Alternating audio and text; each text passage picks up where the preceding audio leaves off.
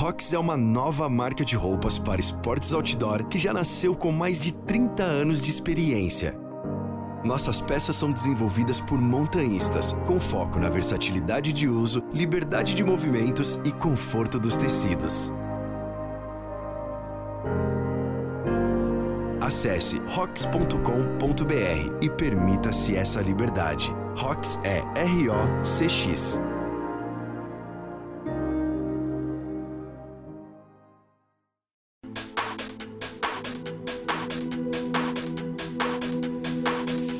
Olá pessoal, bem-vindos ao On The Rocks, o seu podcast de montanhismo e escalada. Eu sou Eliseu Frechu. E eu sou Ana Fugita e hoje nós vamos conversar com a Carol Emboava. A Carol é uma cicloaventureira, passou quatro anos dando um rolê de bike pela América do Sul e é fonte de inspiração para muita gente que tem desejo de se jogar na estrada. Carol, muito obrigado por ter aceitado trocar essa ideia com a gente no On The Rocks. Pô, é um prazer estar te recebendo. Pô, te acompanha bastante tempo nos rolês de bicicleta, nas caminhadas da Mantiqueira. Pô, muito legal estar te recebendo, Carol. Muito obrigado por ter aceito o convite. Oi, Eliseu e Ana, obrigada pelo convite. É, pô, uma responsa porque eu vi alguns dos podcasts que vocês já gravaram e putz, só tem gente fera do, de cada assunto. É, principalmente, claro, da escalada e do montanhismo, né? Que não é tanto a minha praia, né? O negócio fica mais lá no pedal e de montanha eu sou bem, bem amadora. Mas obrigada, obrigada pelo convite. É um prazer estar aqui falando com vocês. Pô, Carol, vamos começar como todo mundo, né? Diz quem é Carol, como que você começou a, a caminhar, a pedalar, como que o universo outdoor entrou na sua vida, o que, que você fazia antes, o que, que você faz agora? Bom, é... há uns 15 anos mais ou menos que eu que o esporte, não mais. Deixa eu ver, eu tô com 30 e vou fazer 39 esse ano, desde os 18, 17, 18 que eu pratico esportes. É, sempre tive uma pira de fazer corrida de montanha e o negócio nunca. É, corrida de montanha não, corrida de aventura. E o negócio nunca entrou na minha vida. e, mas eu treinava para fazer isso. Eu comecei a correr, comecei a pedalar com 18 anos. E entrei na faculdade de educação física, então me formei em educação física. É, já faz uns bons anos. E durante esse, essa época que eu pedalava, eu tive um problema no joelho e que ficou se arrastando durante um bom tempo, mais de ano se arrastando e visitando médicos, ortopedistas, é, até que eu cheguei a fazer uma cirurgia no joelho. Nessa época eu estava com acho que 19, 20 anos mais ou menos. Eu tinha entrado na faculdade de educação física e fiz uma cirurgia no joelho. Então tranquei a faculdade Fiquei um ano me recuperando. E, e nessa época eu estava treinando porque eu queria fazer, estava treinando de bike porque eu queria fazer uma viagem no Brasil. Eu queria fazer Oiapoque ao Chuí. É, mal sabia eu que nem eram os extremos. e foi bom porque eu era muito muito jovem para fazer uma viagem. A minha ideia já era fazer uma viagem sozinha, de bike, mas eu tinha 20 anos de idade, eu tinha outra cabeça, é, eu era bem mais cabeça dura, então provavelmente não ia dar certo. E aí o meu ortopedista me falou que eu não poderia, depois dessa cirurgia, eu não poderia mais pedalar. E foi um baque, porque eu tinha comprado uma bike para viajar, eu tinha a ideia era essa, era fazer uma viagem de bike. Então comecei a correr. É, segundo ele, a corrida tem um outro tipo de impacto em outro, outra parte da articulação que não não iria me limitar. Comecei a correr, junto com isso comecei a, a fazer trilha, fazer montanha, depois comecei a fazer travessia e tudo isso com 20, 21, mais ou menos. Com 33 anos, é, me veio de volta a vontade de viajar de bike. Eu estava um dia numa praia e eu peguei uma bike para dar um rolê, depois de 10 anos sem pedalar. 10 anos sem subir numa bicicleta. É, porque depois da minha cirurgia eu vendi minha bike e realmente tirei da cabeça a ideia de viajar de bicicleta. E aí um dia eu subi numa bicicleta e voltou tudo. Voltou aquela sensação boa de pedalar, de sentir o ventinho nos cabelos. voltou toda a vontade. E aí eu comecei a pensar que eu estava numa fase que dava para fazer. Eu me sentia capaz fisicamente de fazer uma viagem assim. E principalmente a engrenagem toda que eu falo que envolve uma viagem longa. Porque às vezes você tá com grana, mas está sem tempo. Seu trabalho não te permite. Às vezes você tá com tempo, você tem um trampo que você tem os seus, você conseguiria sair, mas você não tem dinheiro. E aí não encaixa. Às vezes você tem tempo, tem dinheiro, tá num relacionamento. E aí, de repente, outra pessoa não, não tem essa mesma vontade de largar tudo para ficar um ano fora viajando. E eu cheguei num momento que eu percebi que tudo, essa engrenagem, essa engrenagem inteira se encaixava e se eu não fizesse naquele momento, talvez eu não fizesse mais essa viagem. E aí comecei a planejar. Isso foi em 2013, 12, Sou bem perdida com as datas. Eu planejei durante nove meses essa viagem de bike e era uma viagem de um ano pela América do Sul, é, que eu chamei de Gira América. Em 2014, não, em 2013 eu saí. Em agosto de 2013 eu saí e com mais ou menos três ou quatro meses de viagem, eu achei que um ano era muito pouco tempo para fazer tudo que eu queria, do jeito que eu queria fazer, com a calma que eu queria, com, né, com conhecendo mais, porque eu vi que assim dava para fazer o que eu tinha me proposto de quilometragem, é, normalmente uma média bem boa assim que os cicloviajantes fazem é de mil quilômetros por mês e daria para fazer. Teve mês que eu fiz um pouquinho mais, um pouquinho menos, equilibrando daria para fazer. É, mas é um pouco apressado. Você chega, sai, chega, sai, chega, sai, conhece, despede, conhece, despede, não dá tempo de se envolver muito com as pessoas nos lugares, é sempre chegada e despedida, quase todos os dias. E aí eu vi que não era o jeito que eu gostaria de viajar. Eu queria viajar de uma forma mais tranquila, conhecendo as pessoas. Se eu gostasse de algum lugar, eu queria ficar uma semana, ou dez dias, ou dois meses. Por que não? E acabei fazendo isso depois. Então, eu decidi que eu ia viajar por mais tempo. É, minha viagem, que era de um ano, ficou sem data para voltar. E eu ainda me propus a fazer o mesmo caminho, que era eu sair de Curitiba, eu desci até o Ushuaia e subi até o Peru. Então, essa era a ideia. O caminho seguiria o mesmo, mas não tinha mais plano de data. E aí, o que eu mudei a questão do orçamento, claro, porque eu não tinha um orçamento para viajar muito tempo, eu tinha um orçamento para um ano. É...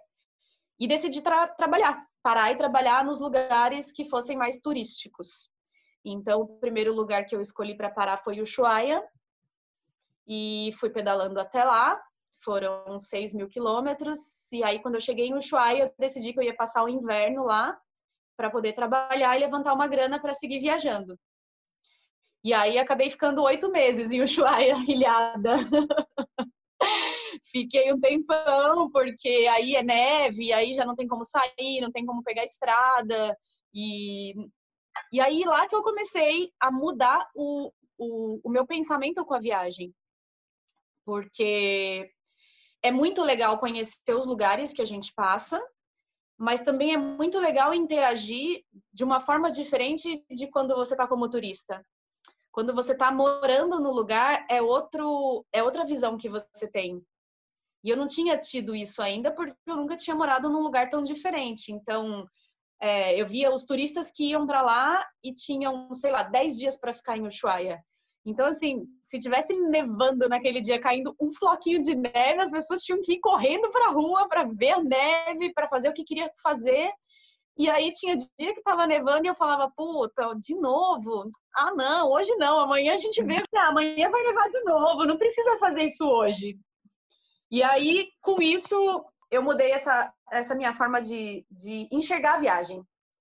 É, eu aprendi que dava para viajar bem mais tranquilo, dava para interagir com as pessoas e aí eu gostei desse negócio de poder parar nos lugares, trabalhar, conhecer os lugares, conhecer os locais, é, criar um pouquinho de raiz em cada lugar que eu passava, diferente de passar sempre como turista, é, de conhecer três, quatro lugares que todo mundo conhece e ir embora no dia seguinte.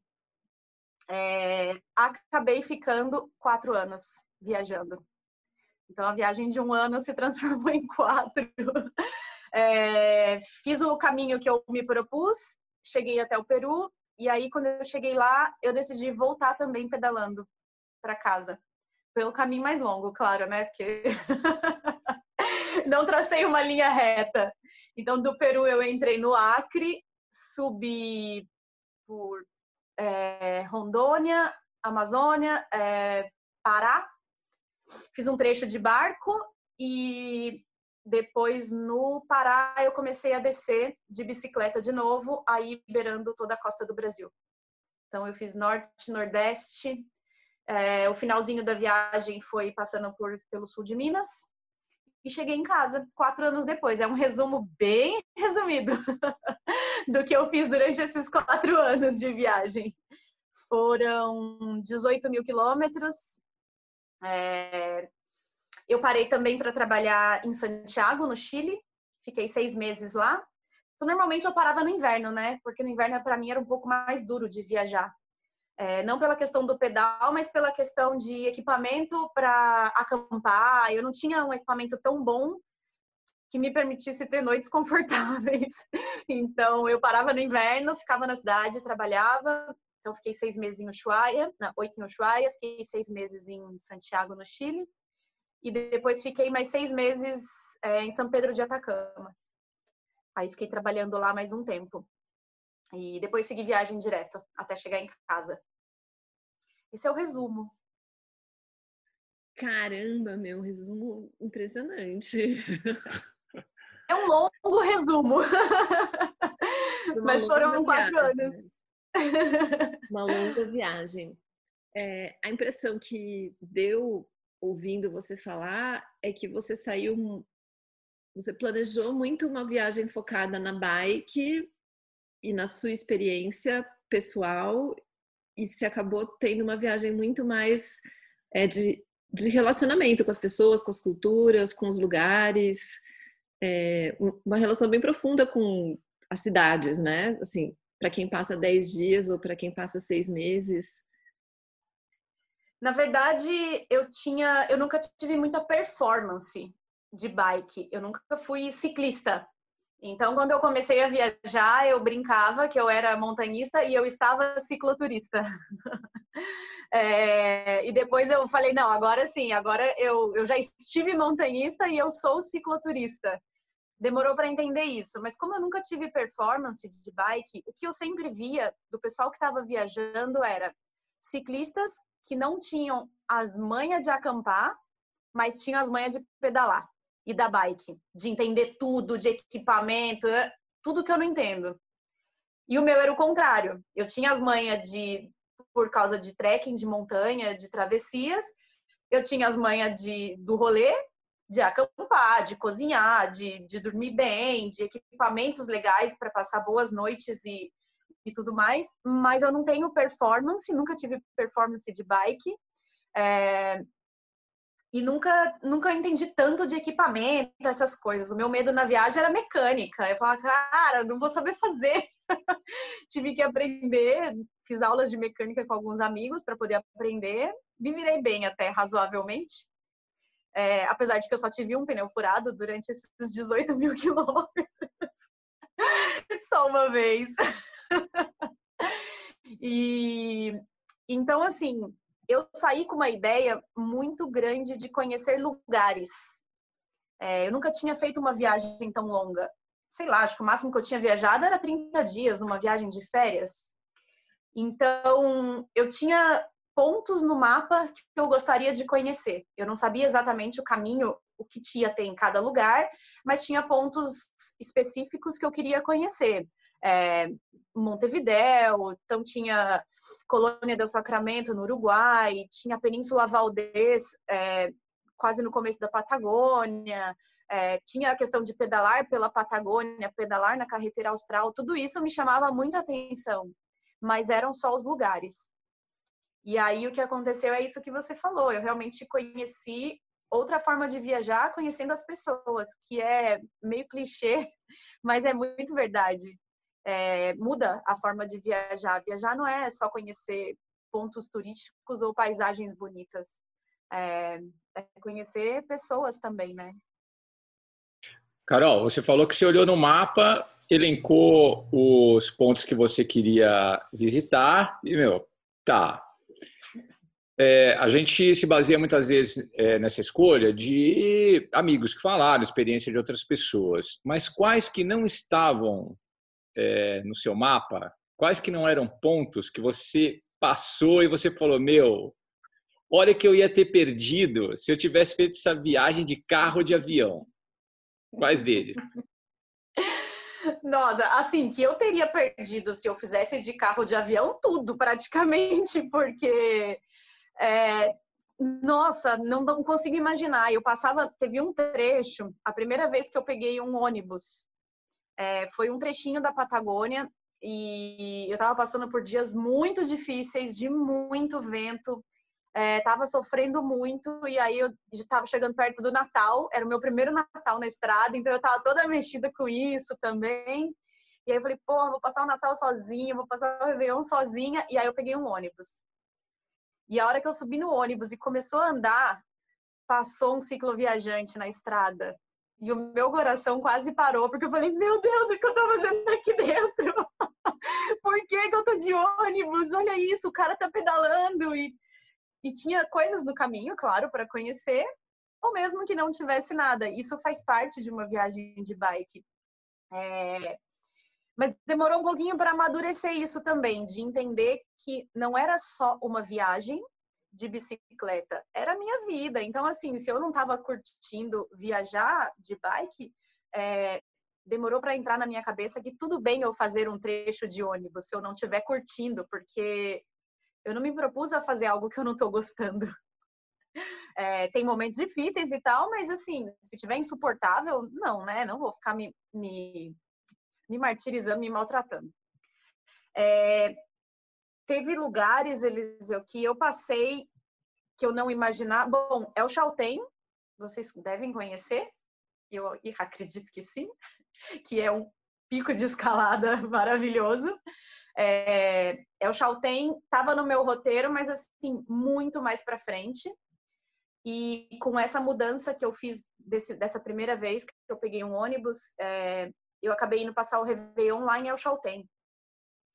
E eu fiquei três semanas.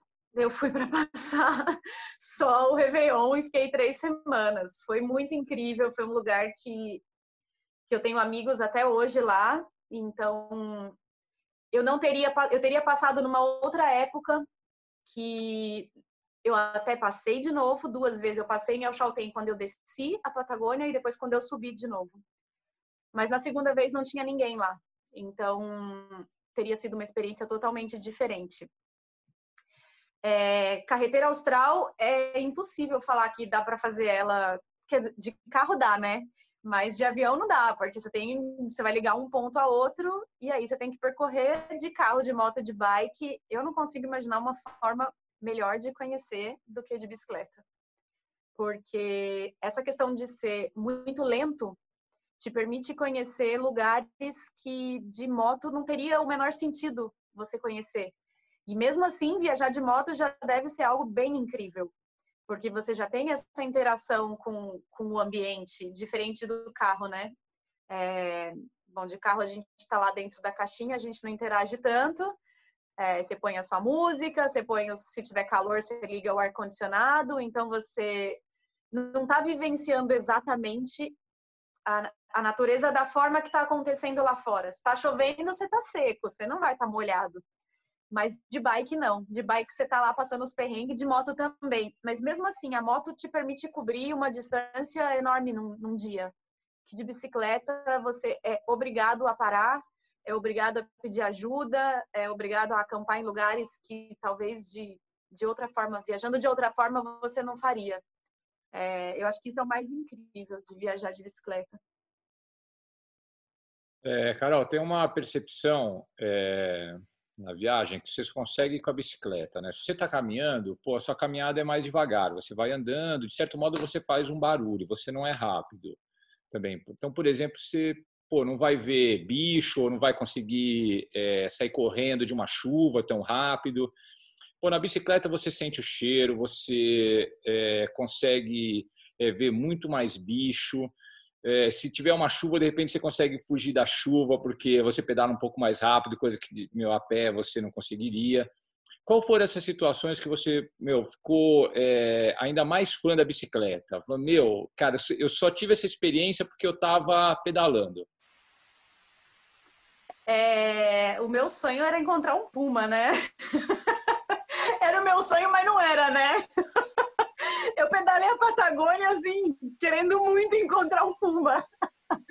Ou um emu, que é, né, muito, seria muito mais tranquilo de encontrar um emu do que um puma. É, infelizmente eu não vi nenhum dos dois, o que teria sido bem incrível. o puma eu não sei se teria sido tão incrível assim, né? É, mas isso que você falou é muito real, né? A gente tem isso de, de, de ir mais silencioso e poder interagir é, com o ambiente de uma forma muito, muito próxima.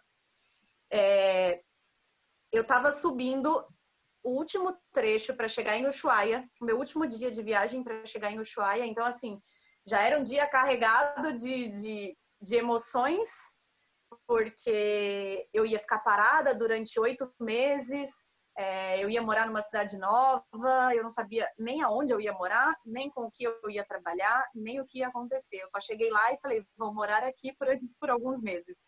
Então eu estava subindo o último dia e o último trecho para chegar em Ushuaia tem, tem que cruzar a cordilheira, tem um passo, que é o ponto mais alto da cordilheira. No sul é bem mais baixo do que subindo um pouco mais, mas ainda assim é uma puta de uma subida. e eu tava ouvindo música e nessa, na, na, no passo, né, no ponto mais alto que tem, é, tem um mirante que é incrível. Só que quando eu cheguei lá, tava lotado de turista. E tinha muito japonês, mas muito, muito mesmo. tinha, sei lá, uns 50 japoneses com aquelas câmeras enormes. E aí, a hora que eles viram que tinha alguém subindo de bike, meu, virou todo mundo junto, assim. todo mundo junto com as câmeras. E todo mundo começou a tirar foto. E aí o primeiro começou, e começou a bater palma. E aí todo mundo começou a bater palma. E eu fiquei muito sem graça de parar lá no lugar. Falei, ai, o pessoal vem tirar foto, nada a ver. tipo, eu só tô passando de bicicleta bem quietinha aqui no meu canto.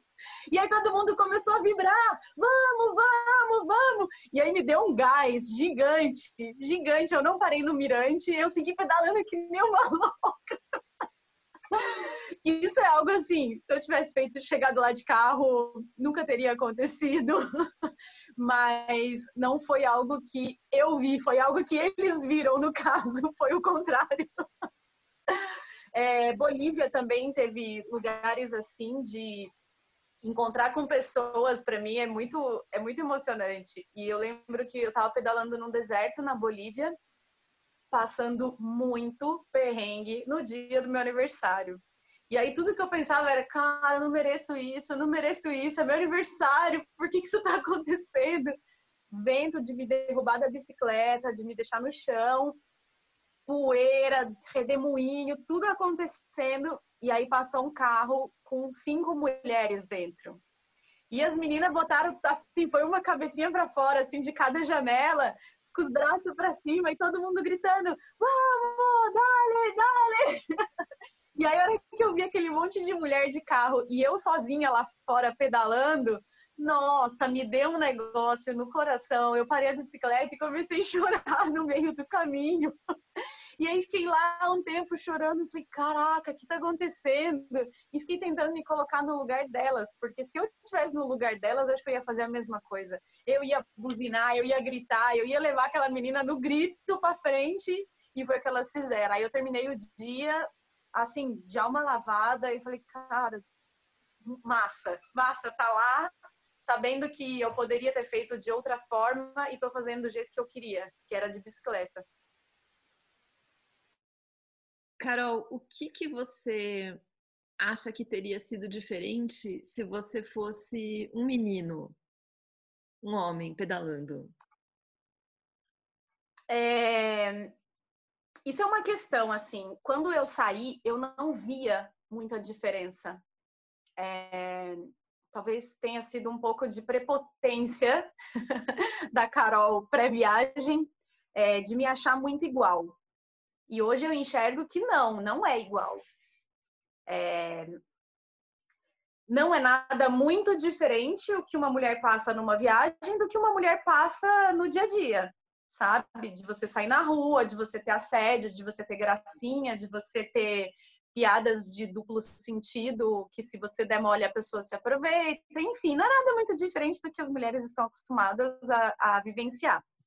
É, na viagem, para mim, a maior diferença era física. Eu não tenho a força física que um homem tem. Mas fiz tudo que muitos homens fizeram também. Então, assim, eu poderia chegar um pouco depois, mas eu ia chegar também. É, a questão de estar viajando sozinha, para mim, foi uma escolha é, difícil, mas foi acertada. Porque viajar com outra pessoa é, implicaria nisso encaixar esse ritmo de viagem no ritmo de outra pessoa. Tanto que as poucas vezes que eu pedalei com algumas pessoas que eu conheci no caminho foi bem difícil. Porque para a pessoa ela estava fazendo um ritmo muito lento e para mim estava arrancando meu couro. então era bem difícil encaixar isso numa viagem com duas pessoas, principalmente quando era um homem. É... Fora a questão física, eu não sei se tem é, bom, fora a questão física, fora a questão do assédio, tudo isso, eu não sei se tem tanta diferença, porque muita gente me falava, é, eu dormi muitas e muitas vezes em quartel de bombeiro. É, falava que era um, um hostel grátis, com cozinha, chuveiro, cama, Wi-Fi, tudo que você precisa, é, só que de só que sem cobrar nada, né? Então eu fiquei muitas vezes em quartel de bombeiro. Depois de um tempo que eu peguei a manha, daí eu já chegava na cidade já ia direto. Já peguei a manha de, de chegar e já peguei a manha de pedir também, né? Então eu confesso que eu usava um pouco essa questão de ser mulher e estar viajando sozinha, porque eu chegava e me apresentava e falava: sou Carol, sou do Brasil, e que o pessoal já adora, né? No caso, é, sou brasileira, estou é, viajando sozinha de bicicleta e queria ver se vocês teriam um lugar para poder passar a noite. Aí vem a palavra-chave: segura. Então, assim, as pessoas se sentiam um pouco na obrigação de me ajudar, porque elas falavam, cara, se eu não ajudar, ela não vai ter uma noite segura. Então, assim, dormi muitas vezes em quartel. É... Eu estou vendo a cara de vocês. Caramba! Certa da sua parte. É, você criar no outro a necessidade e a vontade dele te ajudar também. Porque a pessoa se sente fazendo algo legal, o que era realmente de verdade, né? Não, não era mentira. Eu realmente estava procurando um lugar para passar uma noite segura. E aí. Só que assim, um monte de homem que eu conheço também viajou ficando em quartel de bombeiro. E as pessoas às vezes falavam: ah, mas é que você é mulher, é muito fácil conseguir mesmo. E não, não é verdade. Não é só por ser mulher. É, eu tenho um monte de amigo que viajou e, aliás, foram amigos que me deram a dica de ficar em quartel de bombeiro. Então, assim, funciona para eles também. Tem dois lados importantes disso quando tá, uma mulher está viajando sozinha. É, eu sentia que as pessoas queriam me acolher mais é, para cuidar, principalmente quando era outra mulher que ela me via sozinha e, e, queria cuidar de pensar pode ser minha filha, pode ser uma irmã, pode ser alguma coisa assim. É, e tem o lado de, de, eu não ofereço muito muito perigo, né? Diferente de você colocar, se você mora sozinha, colocar um homem na sua casa, ou colocar uma mulher na sua casa, é, é, é um pouco diferente esse peso. Então, eu sinto que passa um pouco mais de credibilidade só o fato de eu ser mulher.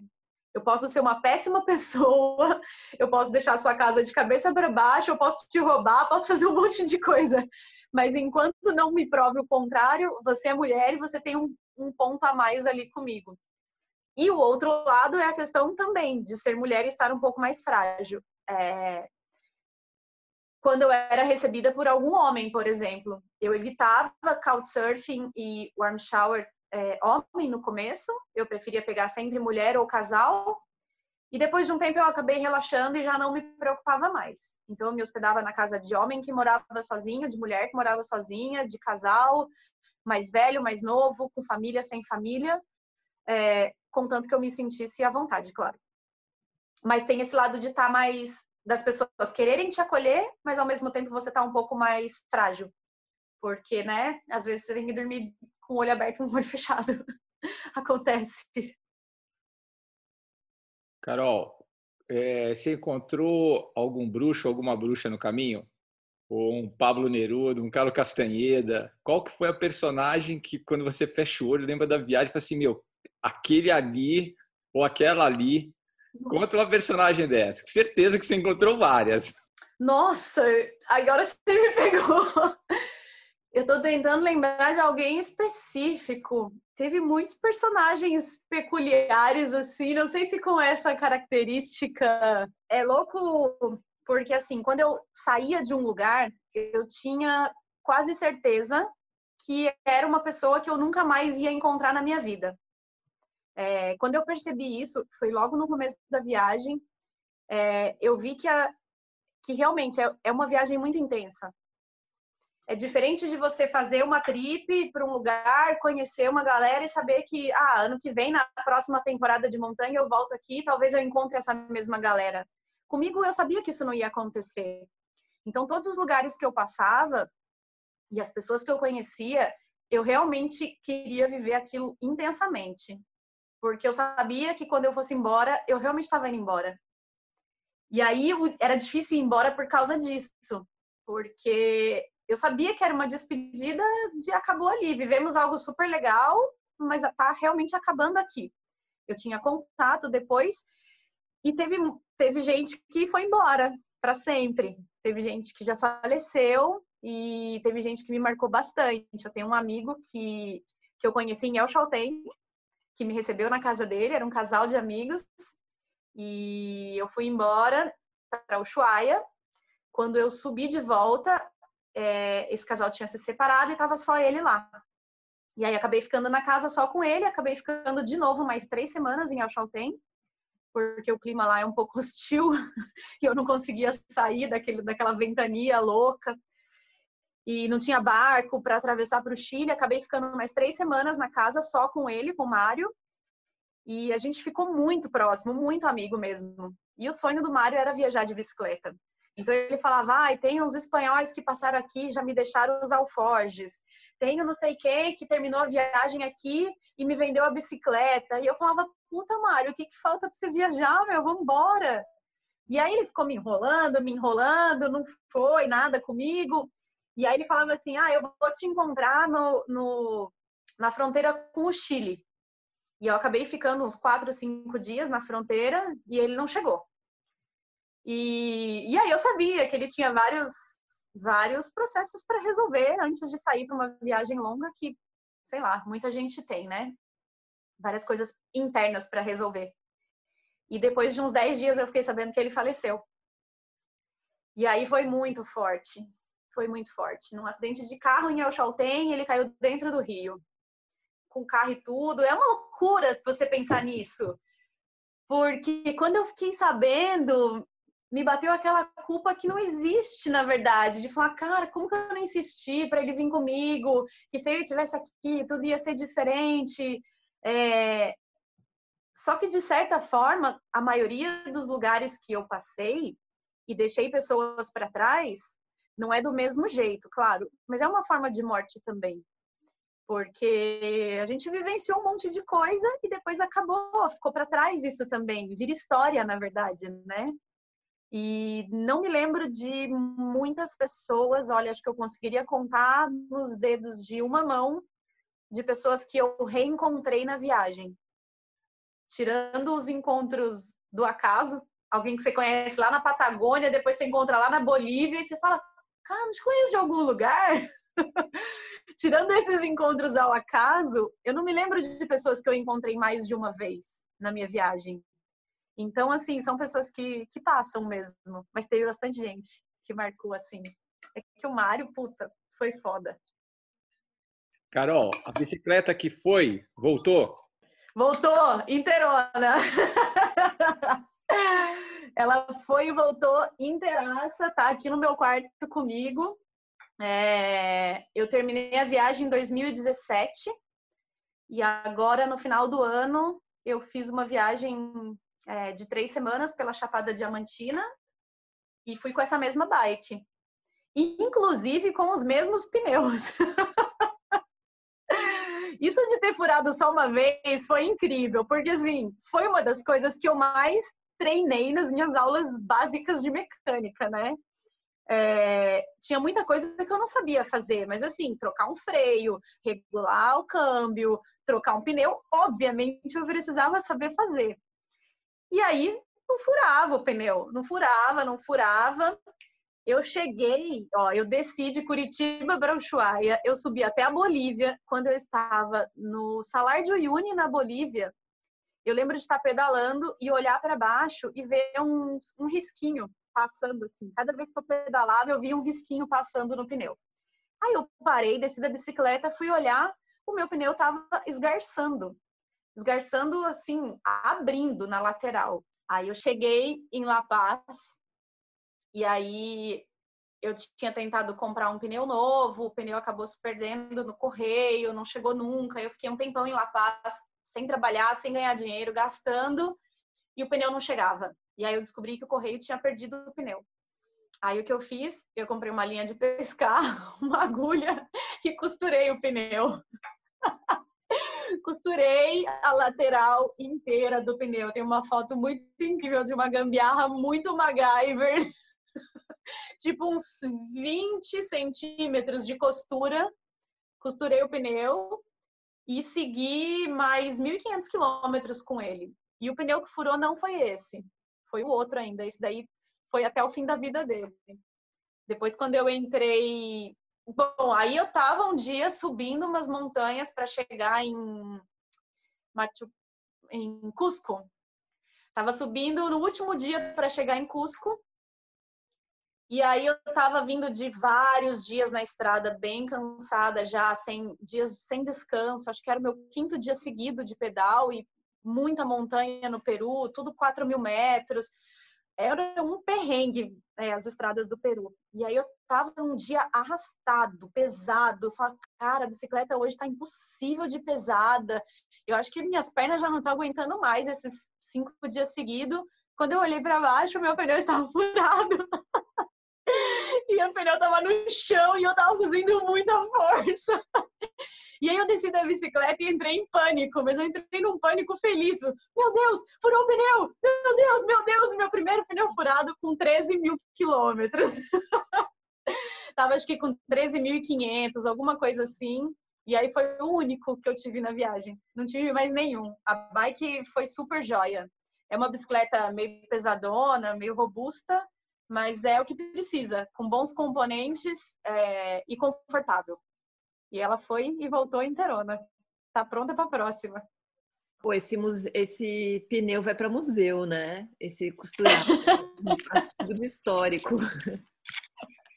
E como que você comia, Carol? É, eu comecei a, a viagem muito despreparada com isso, né? Bom, eu não era vegana nem vegetariana, eu comia de tudo, Provei vários tipos de carnes diferentes no caminho que eu nem imaginava comer. Comi guanaco, comi tatu, comi de um, de um tudo.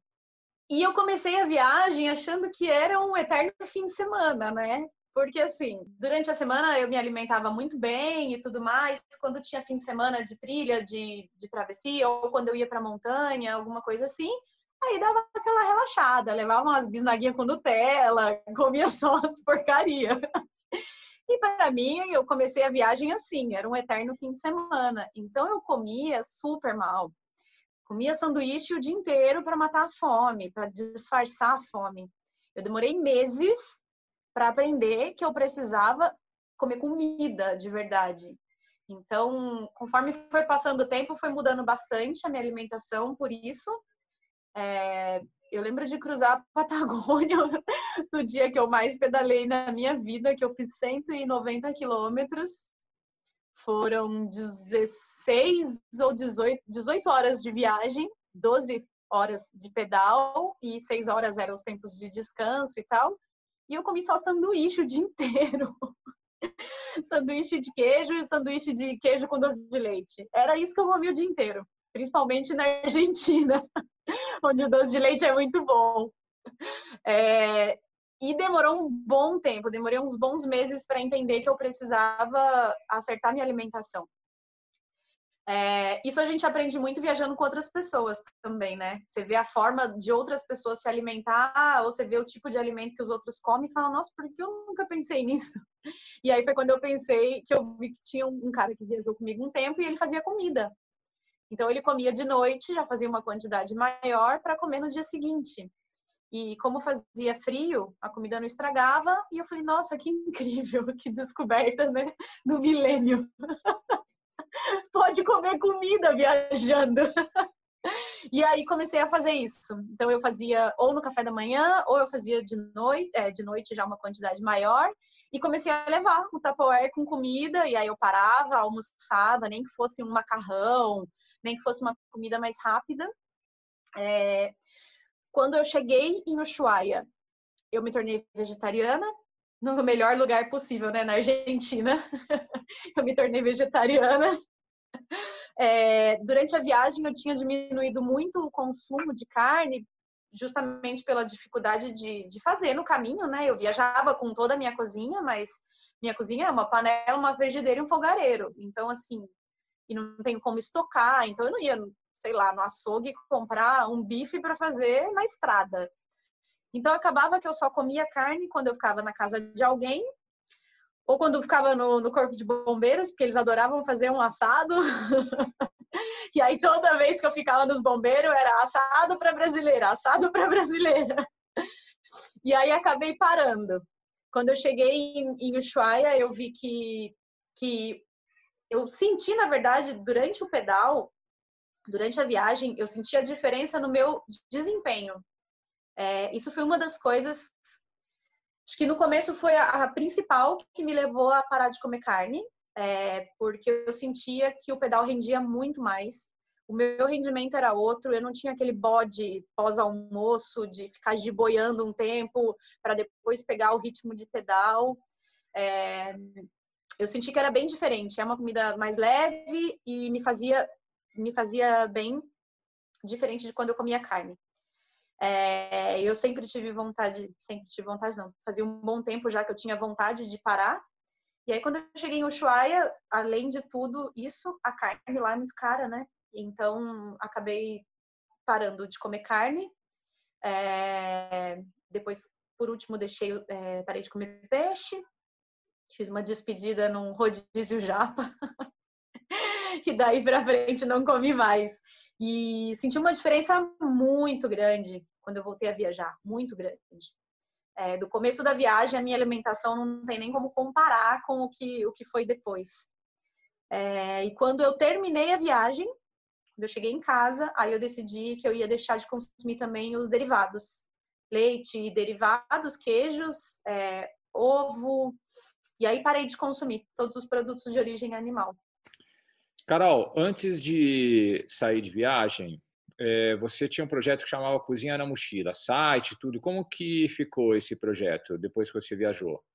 Eu sempre gostei de cozinhar e quando eu ia para a montanha com os meus amigos, era declarada a cozinheira oficial do grupo, quase sempre. É, fazia a alegria do pessoal que ia viajar, porque o pessoal falava, puta, não vamos comer miojo com atum. Vai ter alguma coisa diferente no cardápio hoje. E aí, como eu sempre estava inventando comida diferente, é, criei o site, chamava Cozinha na Mochila. Como Cozinha na Mochila, é, eu fiz algumas palestras na época da Adventure Sport Fair em São Paulo. É, tinha a revista Aventura e Ação, se eu não me engano o nome, acho que era isso. E aí eles fizeram umas oficinas e tudo mais, e aí comecei a falar de culinária outdoor, é, que é um negócio que agrega todos os esportes, né? Porque todo mundo come. Quem vai para a montanha, quem pedala, quem rema, quem escala, quem fotografa, enfim, todo mundo come, todo mundo gosta de comer bem. E comecei com isso. É, quando eu fui viajar, quando eu estava montando o esquema da viagem de bike, na verdade, a ideia era juntar a questão da comida com, o, com a viagem de bike. Cozinhar com ingredientes locais, passando pelos lugares, conhecendo a cultura culinária e tal, mas eu vi que ia ser um trampo documentar tudo isso, é, não era muito a minha pegada, acabou não rolando. E eu desisti, falei, não, eu vou só viajar de bike para viajar mesmo, e me divertindo e comendo bem, e já tá bom, sem documentar. No fim das contas, o site foi hackeado duas ou três vezes, se eu não me engano, e acabei desistindo dele. É, a primeira vez, o, o meu amigo que cuidava do site, o Renan, do Aventure Box. Renan conseguiu acertar tudo lá, hackearam mais uma vez, e aí a gente, eu falei, ah, Renan, eu não vou atualizar o site, tá, tá parado, não esquenta a cabeça, não tô pagando domínio mais, já era, já foi. Acabou que virou história, o Cozinha na Mochila virou história. Deve ter algumas coisas de vídeo pelo YouTube. É, de lá para cá eu só passei a gostar mais de cozinhar, mais de viajar e, mas o site mesmo hoje em dia não existe mais. Carol, é, eu tenho experiência de, de, de ser vegetariana durante pô, vários anos. Nesse momento eu não tô, eu como carne, mas já passei por meu 15 anos direto vegetariana. Uau. Nunca fui vegana, que deve ser mais mais tenso. Mas, pô, às vezes a gente, mesmo aqui, meu, em São Bento do Sapucaí, uma cidade dentro do estado de São Paulo, tem supermercado, tem tudo, às vezes eu passo mal para conseguir comer uma comida nutritiva, completa e que, que seja dentro daquilo que eu tô afim de comer naquele dia. É, como que era para você? Isso é um perrengue na viagem. É, a minha preocupação não era tanto com essa qualidade da comida que eu ia comer, mas sim quando eu passasse nos lugares, por exemplo, ficasse hospedada na casa de alguém e alguém me oferecesse, como eu ia recusar algo que uma pessoa que está me recebendo, abrindo as portas da casa dela para mim, como que eu ia falar não? Eu tinha uma dificuldade enorme com isso. E, e aí, quando eu voltei a viajar, depois de, depois de Ushuaia, né, depois dessa pausa, o primeiro lugar que eu acampei foi no meio no meio da carretera austral, no meio do nada. E eu conheci um senhor que morava lá, porque ele extraía madeira. Então ele tinha um barraco de lona, era quatro paus, uma lona, e ele morava lá, no meio do nada. E ele, quando eu cheguei de bicicleta, perguntei se eu podia pôr minha barraca lá, do lado da, da onde ele dormia. Ele falou que sim, e ele falou alguma coisa de ir para o mato matar uma vaca. Eu falei, não, pelo amor de Deus! Porque a carne era algo especial, né? Ele tinha o rio que passava do lado, então ele tinha peixe, mas a carne vermelha era para um momento especial, e lá ele só conseguia com é, vaca selvagem, não tem, não, não tem pasto. Então ele ia mesmo para o mato procurar uma vaca e eu pensando, cara, que, que esse homem vai vir com uma vaca inteira aqui, isso é louco. E a forma com que ele descia a vaca da montanha era pelo rio. Então ele matava a vaca na, no meio do mato, colocava no rio e pelo leito do rio ele ia descendo essa vaca até onde ele dormia, até onde ele morava. E para eu explicar para ele, com meu espanhol porco na época, que eu não, pelo amor de Deus, me deixa a vaca onde ela está. foi foda. E aí foi o meu primeiro dia, o meu primeiro medo, e ali eu tive que me virar e aprender e falar: não, obrigado, a gente vai comer só arroz, tô tranquilo. E na verdade as pessoas ficavam bem curiosas, porque eu entendo que quem mora no campo é um pouco mais difícil entender o porquê uma pessoa não vai comer carne, porque é uma questão cultural muito forte, tanto aqui no Brasil quanto, quanto na Argentina e no Chile, principalmente no sul, né? Nas regiões de, de campo mesmo. É, é, muito difícil alguém falar. Aí as pessoas olhavam com curiosidade: mas como assim? Não come nenhum animal? Mas, por quê? E não entendiam o porquê daquilo. E é difícil explicar. É, que começou com uma questão de saúde e virou uma questão ideológica. Fora isso, tem isso que você falou também, de não são alimentos de boa qualidade. Em Ushuaia foi bem difícil, porque tudo que chega lá chega de barco ou pela estrada, a maioria chega né, de, de navio, é, por ser uma ilha. Então, a qualidade do, dos alimentos é bem ruim. As coisas chegam sempre verdes e vão para uma estufa para ser madurados em processos químicos. Não é tudo, quase não tem coisa fresca.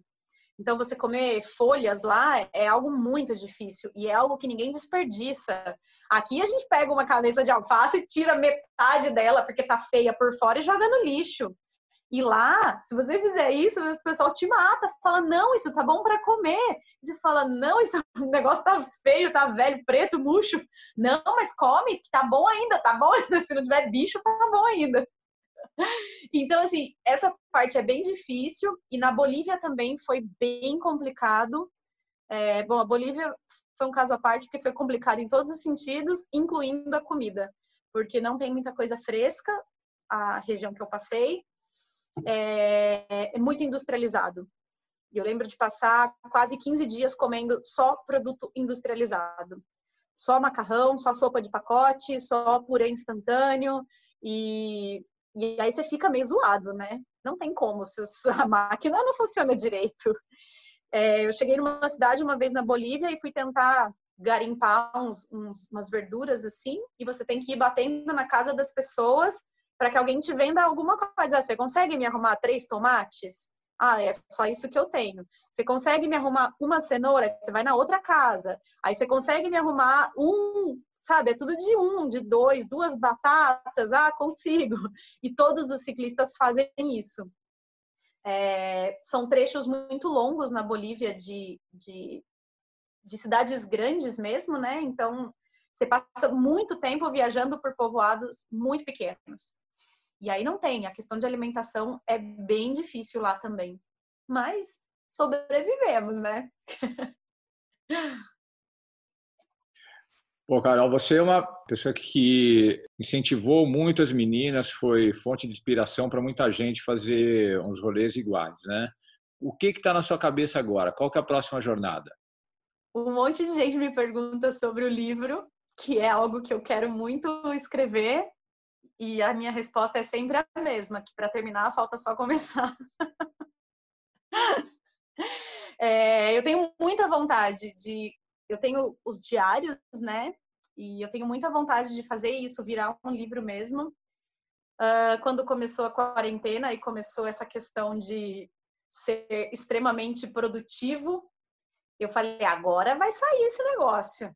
Agora, se não sair nessa quarentena, meu amigo, não sai nunca mais. Mas eu tô trabalhando bastante, então não acredito que vai sair agora na quarentena mesmo. E também tirei essa ideia de 100% produtividade. É, então, assim, se não sair agora, pode sair em outro momento, e é o que eu quero que aconteça. Uh, o livro era algo para mim porque eu tenho uma memória muito ruim e eu tenho muito medo que isso se perca no caminho dos anos, é, dos lugares, das pessoas, das histórias e das coisas, principalmente das coisas que eu senti, porque a ideia de fazer um livro não é contar quilômetros ou falar sobre, é, não é um guia turístico, né? É um livro do que eu vivi durante esses anos. E mas depois de um tempo viajando, é, quando começou a tomar uma proporção um pouquinho maior, eu, eu vi que não era só para mim. Porque quando eu fui viajar, por exemplo, não tinha um livro, nenhum livro de uma mulher que tinha viajado de bicicleta sozinha. Eu não consegui nem falar com nenhuma mulher, nenhuma brasileira que tivesse viajado de bicicleta sozinha, pra, porque eu tinha um monte de coisa que eu queria perguntar. Tinha um monte de coisa que eu queria saber e não tinha ninguém para perguntar.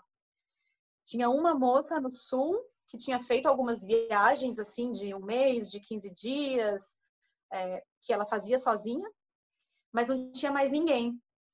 E, e eu acho que é muito importante ter essa literatura para que outras mulheres possam olhar e entender que é possível fazer algo assim. Conheço algumas meninas que saíram para viajar depois de me ver na estrada, o que é algo muito gratificante. É uma responsa, mas é muito legal de saber que as pessoas às vezes buscam alguém que já esteja fazendo. Então, eu acho que o livro vai ser importante por isso também. É, não sei quando vem, eu, mas eu sei que vem. Hoje em dia eu estou trabalhando com culinária vegana aqui em Taubaté. Minha vida mudou bastante depois da viagem, porque eu era professora de educação física, hoje eu não atuo mais na minha área. É, de projetos futuros, assim, eu não me vejo fazendo uma outra longa viagem de bike, assim, de um ano, de dois anos, eu não me vejo. Eu acho que eu vivi o que eu, o que eu gostaria mesmo de viver numa época certa e outro dia eu estava vendo uma foto e estava conversando com uma amiga que também viajou de bicicleta sozinha, a gente se encontrou no Chile. É, e aí eu falei para ela, puta, bate uma saudade, né? mas também dá uma certeza assim de que a gente fez o que a gente queria fazer. Eu realmente estava fazendo o que eu queria muito fazer. É... Então, assim, foram quatro anos muito bem vividos. E eu não sinto a necessidade, pelo menos por enquanto. Pode ser que daqui, sei lá, daqui um mês eu mude de ideia. Mas por enquanto eu não sinto essa necessidade de fazer de novo uma longa viagem de bike. É, eu tenho vontade ainda de viajar de bike, mas nesse esquema que eu fiz no final do ano. Viajei três semanas, foi incrível e volta para casa. Então, assim, ficar um mês, é, ir para algum lugar, para alguma região diferente, fazer uma viagem de 20 dias, 30, 40 dias e voltar. Mas, assim, viagem longa, de ficar solta no mundo, já fiz a minha. Já estou satisfeita. Pô, que legal, Carol. Foi um prazer falar com vocês. É, se alguém quiser botar o pé na estrada, não hesite em tiver alguma dúvida, não hesite em mandar uma mensagem, perguntar. Às vezes eu demoro um pouquinho para responder, mas sempre respondo. É, fiquei muito feliz de poder compartilhar um pouquinho com todo mundo e poder compartilhar com vocês. Você está fazendo um trabalho muito legal da galera de, de esporte de aventura. É, os podcasts estão muito legais. Parabéns. Valeu, Carol. Mas só dá certo se, se as pessoas estão dispostas a contar a história, né? Carol, como que, como que a galera te acha? Uh, hoje em dia não uso mais o Facebook, mas eu ainda tenho a página do Gira América, onde tem muitos relatos. Na verdade, o Gira América no, no Facebook começou antes de eu viajar.